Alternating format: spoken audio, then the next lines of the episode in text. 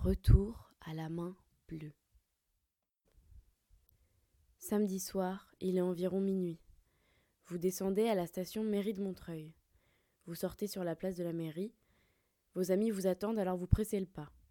Au fond, à gauche, le centre commercial, près de la station-service. Vous descendez les quelques marches qui mènent aux galeries marchandes souterraines. Au loin, les trois portes de service. Au-dessus, un néon. La main bleue, discothèque. Vous avez mis votre costume, celui que vous vous êtes fait faire rue Petit chez Samba, le couturier des stars. Il est beige, le pantalon est très cintré à la taille et finit très évasé sur des mocassins vernis. Vous avez froid, mais le style prime sur le reste. Tout le monde sera au top. Hors de question de rester sur le bas-côté. Pour faire sa place sur la piste, il faut se démarquer.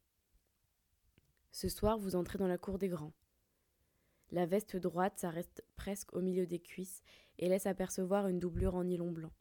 Le col de la chemise largement ouvert dévoile une chaise en argent. Vous passez un peigne dans votre afro, nickel, tout est en place. Vos chaussures claquent à chaque pas. D'ici, vous sentez déjà les odeurs de cigarettes qui émanent de la piste de danse. Une fois passé la porte, vous réglez 50 francs au comptoir de gauche. Vous descendez chaque marche de l'escalier bleu électrique bordé de rampes rouges. Sentiment awa de Zaiko Langa Langa résonne dans l'immense salle. La chaleur de la foule déjà en transe vous arrive au visage quand vous franchissez les dernières marches. Ça y est, vous êtes à la main bleue.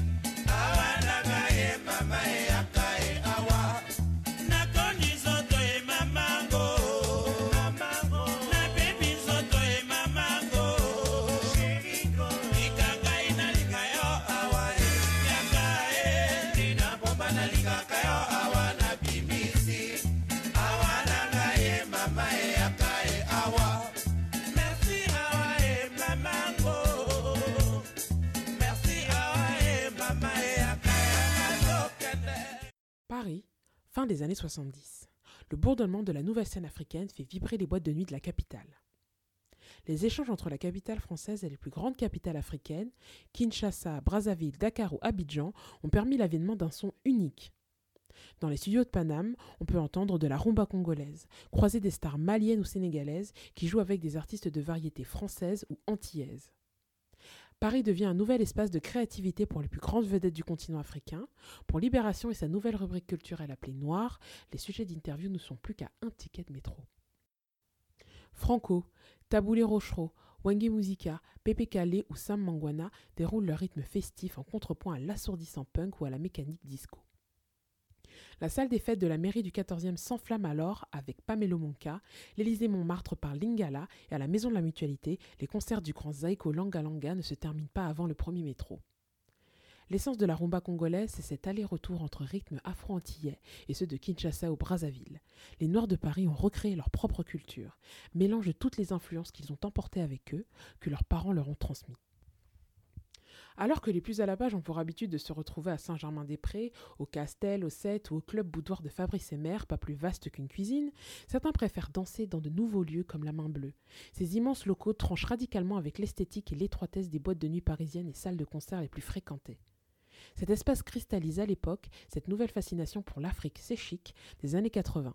La Main Bleue s'inscrit dans la ligne des clubs new-yorkais comme le Studio 54, le Tout Paris Noir, Siran.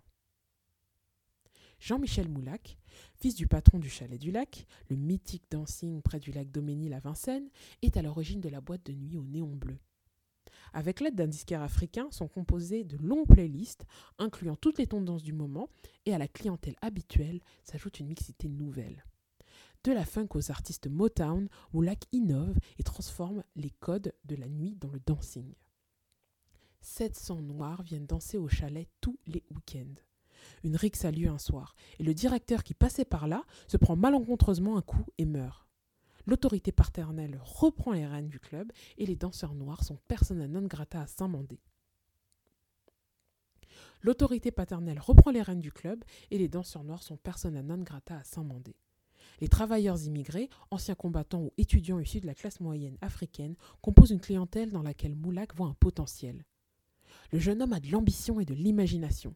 Il compte bien récupérer cette clientèle qui a fait les beaux jours et les belles nuits du chalet du lac. La Main Bleue est fondée en décembre 1976 dans des locaux destinés à accueillir des salles de cinéma dans un centre commercial à moitié vide. Avec un certain Philippe Stark, jeune étudiant fraîchement sorti des arts déco, il investit ce local de 1300 mètres carrés. L'immense salle aux murs de béton de 50 mètres de long et 7 mètres de haut est entièrement peinte en noir. Sur les échafaudages installés au fond de la salle, les habitués vont et viennent, dansent et redescendent. La clientèle est plutôt jeune et la boîte est souvent bondée. Sous une boule à facettes géante éclairée par un laser, on danse, on se bouscule, on monte sur le podium et on est emporté dans un tourbillon bouillonnant en mouvement perpétuel sous les néons bleus. Un fumoir sur fond noir, dans un décor industriel voit le jour. Un étudiant sénégalais y est entré. Il nous raconte ses souvenirs, ses déambulations dans la nuit parisienne. On a enfilé nos chemises à col à pelle à tarte et on l'a accompagné. Je suis arrivé en France en janvier 1980. Donc sur la période, fin année 70, donc euh, début 80. Quand je suis venu, normalement, j'allais en Allemagne. Parce que j'avais donc des possibilités de jouer au Horn là-bas. Mais je suis arrivé à Paris et puis ben voilà, j'ai retrouvé des amis, des frères et puis ici on parle les français. Mhm. Il faisait très froid. Et on m'a dit qu'en Allemagne il faisait beaucoup plus froid. Alors du coup, j'ai dit bon, étant donné qu'ici on parle français, il fait déjà froid pour moi, je vais, je vais y rester mhm. et attendre. Donc euh, voir si je vais en Allemagne ou si je ne vais pas en Allemagne. Quand on est arrivé, la concentration, moi j'avais un objectif, c'était de pratiquer le sport que j'aimais bien, qui était le hand, et donc de reprendre des études que j'avais stoppées au niveau du Sénégal. Mhm. Donc il me fallait combiner les deux, et derrière ça, il fallait aussi bah, gagner de l'argent pour pouvoir subvenir à mes besoins. Bah, parmi toutes ces activités, il fallait bien sortir. Parce que c'était une façon de décompresser. Et puis bon, l'on se retrouvait dans le milieu parisien, donc entre euh, sportifs, entre autres, et des ah amis. J'ai eu donc à l'époque le plaisir de retrouver plusieurs amis avec qui j'avais fait un bout de chemin au niveau du Sénégal. La plupart étaient dans le milieu sportif ou des amis de quartier et autres, donc euh, on se retrouvait dans des boîtes de nuit à l'époque. Euh, de mémoire, je dirais, il y avait le Titan, on avait le Timis, on avait donc il y avait le Black and White qui était là. Alors c'était dans plusieurs arrondissements. On avait du deuxième, on avait du premier arrondissement, le sixième. Et le Titan, je crois, qui est toujours euh, vers la place Clichy. Et qui avant s'appelait le Must. C'est-à-dire qu'il nous arrivait, nous, de traîner dans plusieurs boîtes dans la même soirée. Mhm. Donc on était... Bon, le Titan est venu après. Bon, on était souvent au Most. Euh, au cœur Samba, c'était pas trop mes trucs. Le Black and White euh, également. C'était de la génération de nos aînés. C'est des années 70. Parce que, bon, c'était une clientèle un peu plus huppée. Nous, étudiants, on s'est limité donc à, aux boîtes que l'on pouvait fréquenter, vu nos maigres sous. Mhm. C'était un budget. Une entrée, c'était, on était aux alentours de 50 francs. Mhm. Traduit en euros, c'est un peu moins de 10 euros. À l'époque, c'était, ça représentait une certaine somme. Euh, moi, j'avais la chance, donc, euh, à l'époque, je travaillais mhm. et je suivais des cours au CNAM. Donc, ici, en journée, et puis, ben, j'étais, je travaillais à la Croix-Catlan.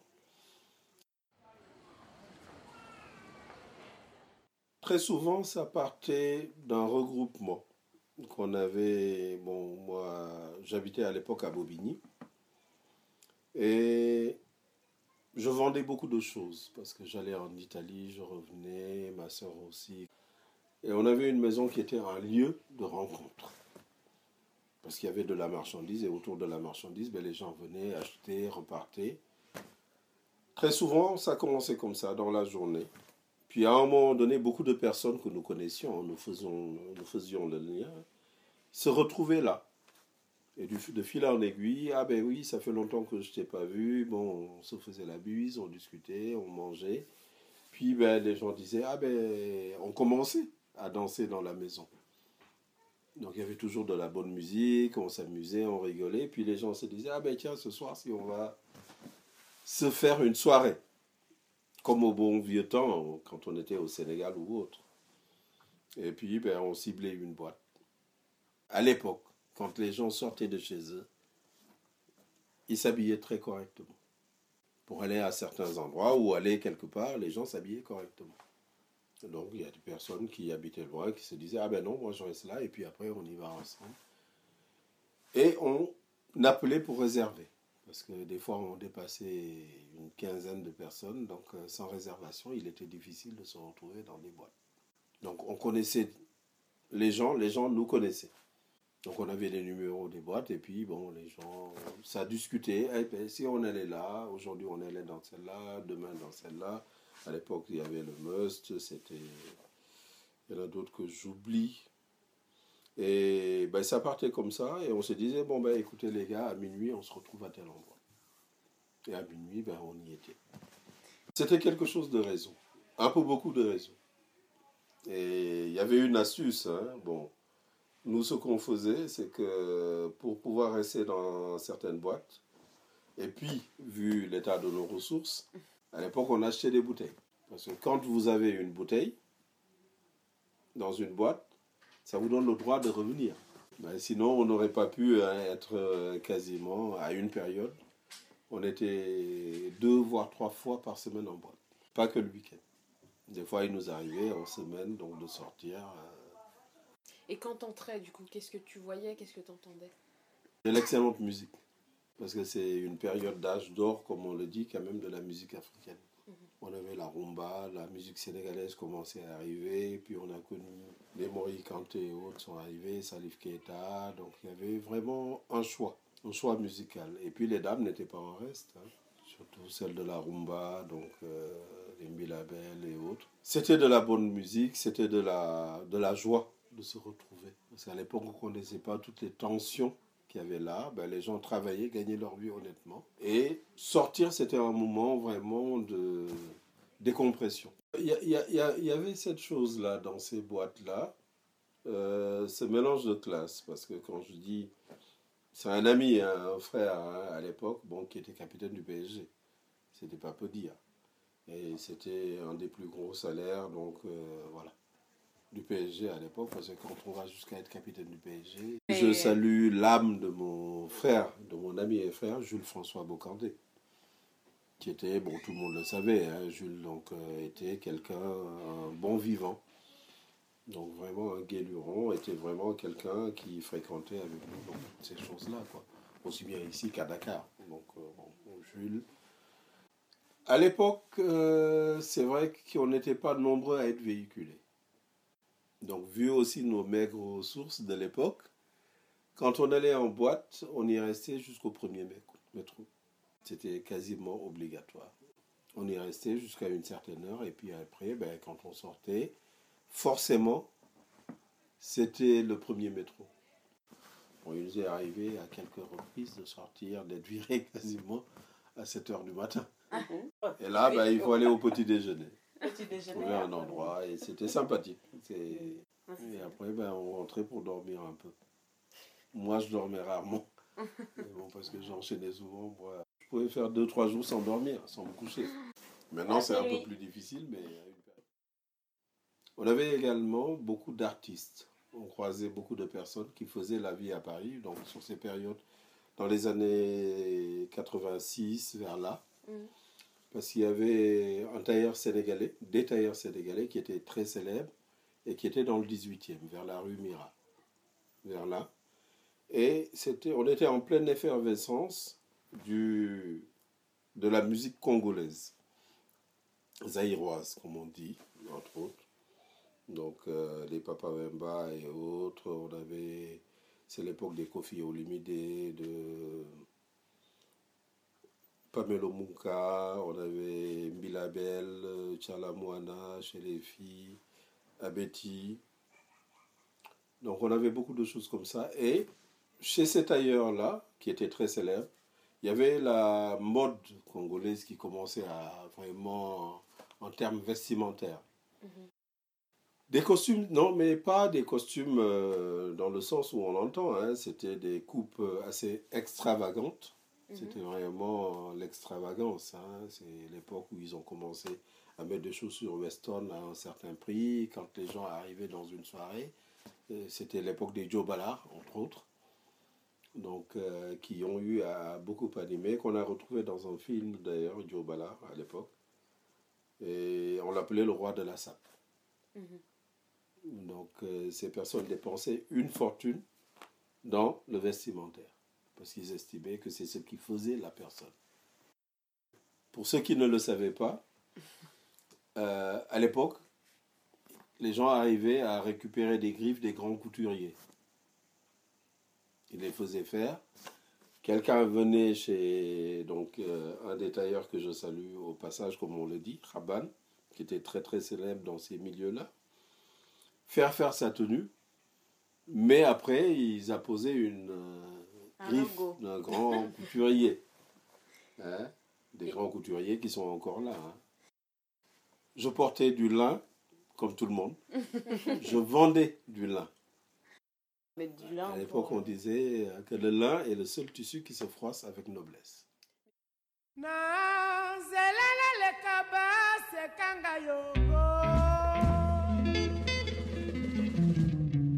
tindelanga basango na yo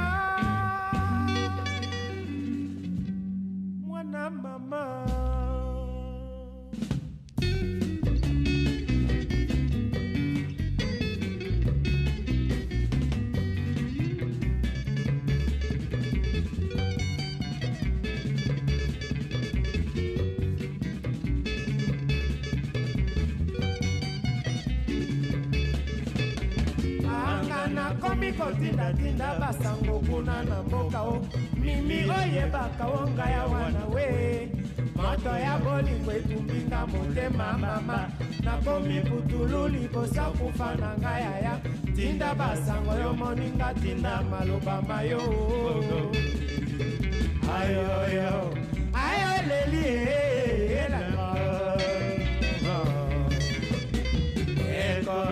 ekoti ya nzube nalata na moto. Nini ekosaki nga nayokela mama te? Bomwana nzoka ezalaka mpe na mwa molangwa. Naleli ye naleli ye. Olobi te. Naleli ye kasi mawa na ngai esila te.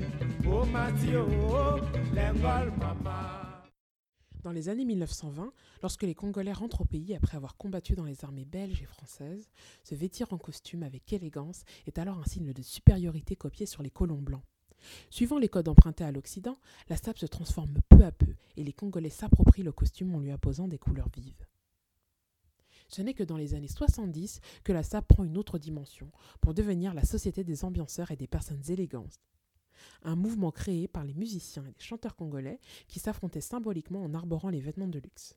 Elle s'érige alors comme un manifeste de la vie marginale. Le mondain hétéroclite, créatif, se rend à la main bleue et les modes observent, s'inspirent des excentricités de la clientèle. Au début des années 80, ben, quelqu'un qui est devenu très très célèbre actuellement, sinon le plus célèbre des chanteurs africains, Youssou je me souviens, avait, parce qu'en dehors des boîtes de nuit, on avait quelques endroits qui étaient des lieux de concert, entre autres.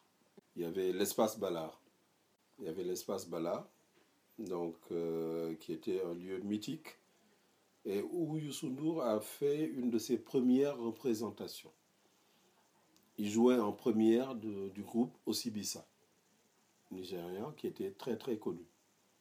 Et donc il a joué en première, c'est là le début, si mes souvenirs sont exacts, de sa carrière euh, internationale. Ça, on devait être en 81-82. On a retrouvé des concerts live, c'était au Bataclan, donc qui était une salle aussi de concert. Il y avait à la Défense le Phil One, qui était une très grande salle, et une très grande et très belle salle. Je me souviens avoir été voir là-bas le Super Diamono de Penn en 1985 au Phil One, qui était un lieu de passage de beaucoup d'artistes euh, africains qui jouaient. Là-bas, par contre, c'est un endroit qui était à mi-chemin entre les deux parce que c'était du concert, parce qu'on avait l'orchestre en place, mais les gens dansaient. D'accord. Donc on avait, c'était pas le concert où tout était figé, non. Les gens dansaient parce qu'il y avait une piste Mhm. et l'orchestre c'était donc euh, comme de la même sorte qu'on retrouve en Afrique en général, parce qu'on a l'orchestre sur podium et les gens dansent à côté. Les boîtes de nuit c'était le lieu de lancement. Vous avez des artistes qui arrivent en playback et souvent quand ils sortaient, quand ils avaient des nouveautés, le lancement se faisait par le biais des boîtes de nuit. Ils venaient à Paris. C'était quand même un lieu central, hein, Paris. Le passage, c'était le passage obligé pour la musique africaine. Quand on a certains artistes qui sortent un nouveau morceau, c'est pas au Congo, au Sénégal ou dans d'autres endroits, non. Il fallait venir à Paris, faire le lancement à partir donc du milieu parisien, et ils venaient donc euh, voilà. C'était un tremplin. C'était un tremplin. C'est sûr que quand un artiste passait dans certaines boîtes qui avaient une belle prise, que les gens réagissaient bien, le lendemain, les ventes éclataient.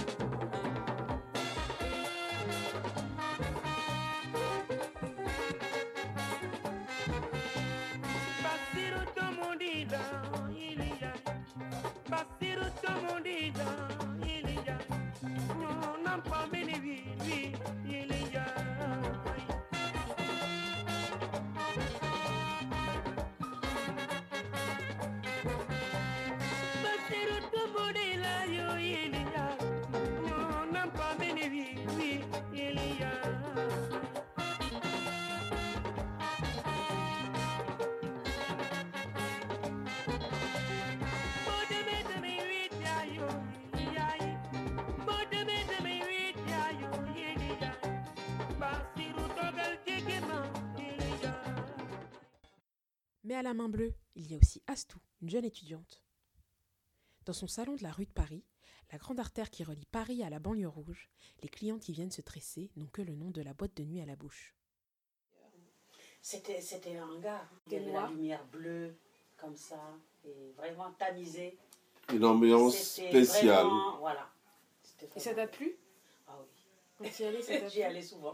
Ah Mais Ça, ça nous intéresse. Viens, viens, Ce qu'il faut dire, c'est que c'est elle- hein, travaillait à Montreuil. voilà. Ah. J'ai travaillé dans la rue de Paris. Dans Ça un va. salon de coiffure très célèbre à l'époque. Très hein. célèbre à l'époque. Je ne sais même plus comment ça s'appelle. hein. C'était le premier salon de coiffure qui était là-bas, à la rue de Paris. Qu'est-ce que tu portais pour y aller? Pour y aller, Oui. jupe courte. Mhm. Mais il y avait robe- une Robe mode. courte, moulante, comme tu porté comme ça. Qu'est-ce qui te C'est plaisait ça, le plus Tu mettais des robes? C'était quoi la Jupe. texture? Des jupes? Tu préférais Jupe. les jupes? Tu mettais Jupe, des talons aussi? Ouais. Ou bien les pantalons en slim, Ah avec un petit haut, cache-cœur, comme ça. Ah, Attaché, très à la mode, ouais. Voilà, très à la mode, c'est ça qu'on. Et tu te coiffais comment? Elle, est- elle était coiffeuse. Donc qu'est-ce que tu aimais porter? Toutes les semaines, je changeais de coiffure. Je faisais des lives, les petites mèches là, tu connais les lives Mhm, mhm. Je sais que Une je faisais. Et je, je faisais en deux, en deux couleurs. C'était en noir et le bout c'était en feu. Couleur feu, c'est ce que je mettais. Mhm. Je ne mettais pas de tissage comme ça. À cette période-là, Tu préférais des c'était pas tresses tellement. C'était des tresses surtout. Soit des mèches longues, soit les, les, euh, les lives, comme on appelle. Et tu sortais avec tes copines euh, Copines du salon. Des fois, c'était avec. euh, Avec monsieur. En semaine, j'étais à l'école. Et le samedi et le dimanche, des fois, j'allais au salon. Et après le salon, on se retrouvait quelque part, soit chez la, la, la propriétaire du, du salon, D'accord. soit on se retrouvait là-bas, on sortait avec les bolis et tout ça, on allait danser. Et après, on rentrait à la maison. Quel genre de personnes il y avait dans la main bleue? Tout. Il y avait qui? Vraiment tout. Il y avait plus jeunes, il y avait notre âge, j'avais un peu plus âgé que nous, il y avait tout le monde là. Parce que là-bas, c'était pas par. euh, c'était tout le monde. C'est comme au Titan, c'était tout le monde. Ah, Bah, vu, vu la début- taille de la main bleue, ouais. c'était au début, bah, ils mettaient beaucoup de monde, donc c'était Mhm. moins sélectif, quoi. C'était moins. Ouais. Ah, je Oh. beaucoup, moi. Elle, Moi? euh, quand elle arrive, elle quitte pas la piste jusqu'au départ. Du début jusqu'à la fin, je m'assois pas. T'es debout. Lui, des fois, je dis, viens, accompagne-moi, on va aller danser. Il vient, j'ai pas envie, dis, viens, accompagne-moi. Il vient, il se met sur le canapé, à côté de Baf, il est là, il dort. Ouais. Il vient, il fait comme ça. Je danse du début jusqu'à la fin, après je dis, on rentre. Alors, moi, la qu'est-ce qu'on- danseuse. qu'est-ce qu'on dansait? Ah, Ah. tout, mais surtout Zouk. Ah ouais? Zouk Love, Ah. il y a Zouk euh, et avec le. Ça a après, été, ça a peut- été les grandes périodes Ouais. au milieu des années 80, donc l'avènement de Kassav. Ça a été vraiment la belle période de, de la musique antillaise. Ah ouais. Enfin, pour nous. La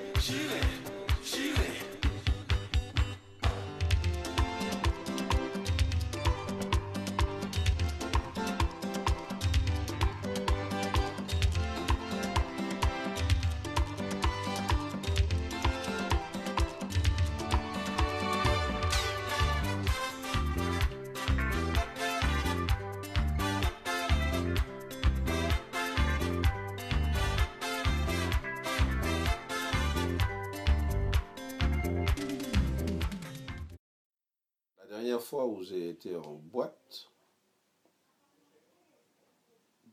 c'était avant la naissance donc, de ma fille Fatou, Nana, qui est née en 91. Et puis arrivé à ce moment donné, bon, on a commencé à se ranger tout doucement, à se dire, bon, euh, les mariages sont arrivés, on a changé de cap, on a changé de style de vie, et donc voilà. Pour nous, ça avait changé. Parce que après, bon, on a, il y a eu l'avènement du break dan- dance, je crois que c'était ça.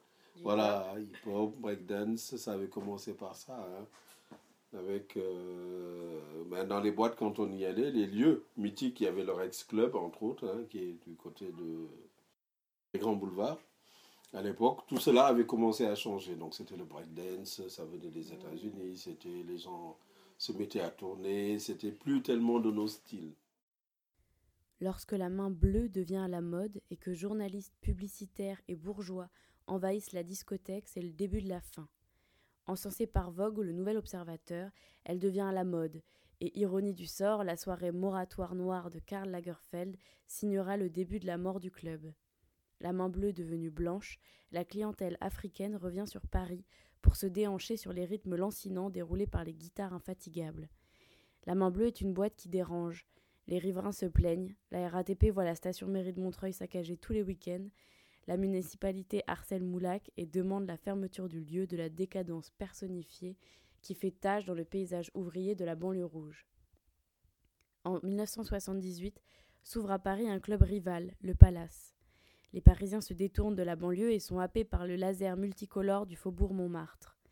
Le club ferme ses portes au début de l'année 1979. Au début des années 2000, le centre commercial de la mairie de Montreuil est rasé. De la main bleue, il ne reste que les souvenirs de ceux qui en ont passé la porte.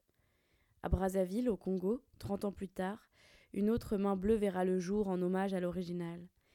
Il y défile encore les rois de la sape rivalisant de créativité. Ce club interlope qui fascina les médias et les mondains heurta les tenants de la morale, c'est la main bleue. Le tout Paris a traversé le périphérique pour se rendre dans une boîte de nuit révolutionnaire éphémère, aujourd'hui oubliée, qui fut pourtant, avant le palace et les bains-douches, le premier grand théâtre des nuits parisiennes.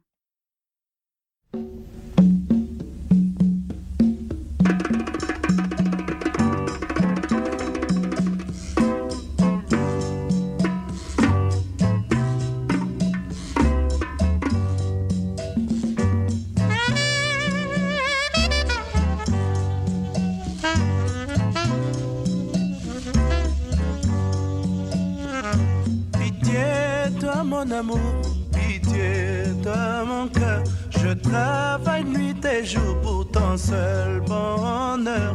Pitié, toi mon amour, pitié, toi mon cœur. Je travaille nuit et jour pour ton seul bonheur.